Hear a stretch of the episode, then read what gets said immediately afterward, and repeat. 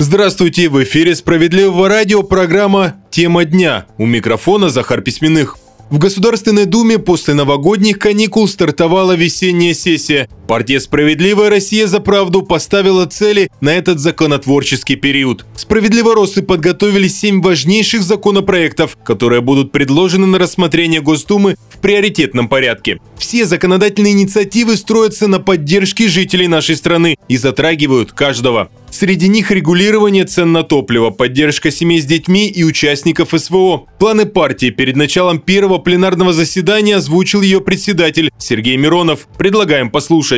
Мы предлагаем наделить правительство правом устанавливать пределы допустимые цены на дистопливо и на бензин. Без государственного регулирования ничего хорошего у нас никогда не будет. Частные компании, преследуя цель получить как можно больше прибыли, обязательно, вне зависимости от мировой цены на нефть, обязательно будут эти цены повышать.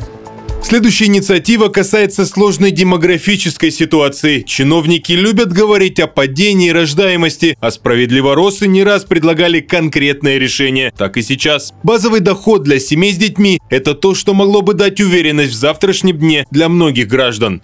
По нашему предложению, каждый член семьи, где есть дети, получает 10 тысяч рублей в месяц, независимо от дохода, независимо от ничего. Это мы называем базовый семейный доход.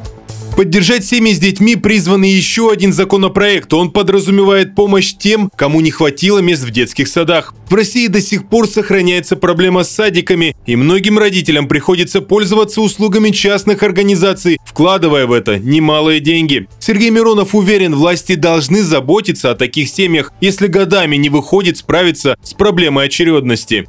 Мы считаем, что таким семьям нужно компенсировать в размере минимального прожиточного минимума на ребенка в субъекте федерации. Вот такую стоимость ежемесячно нужно выплачивать.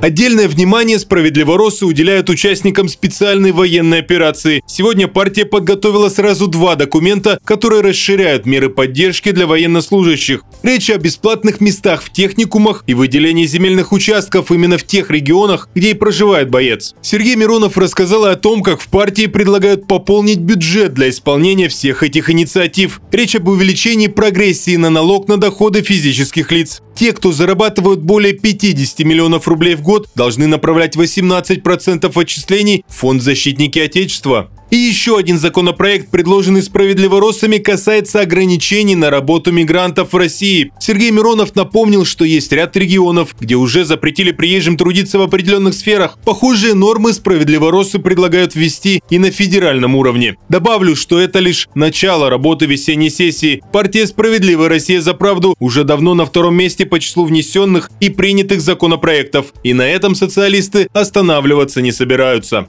Это была тема дня. Оставайтесь на волнах справедливого радио.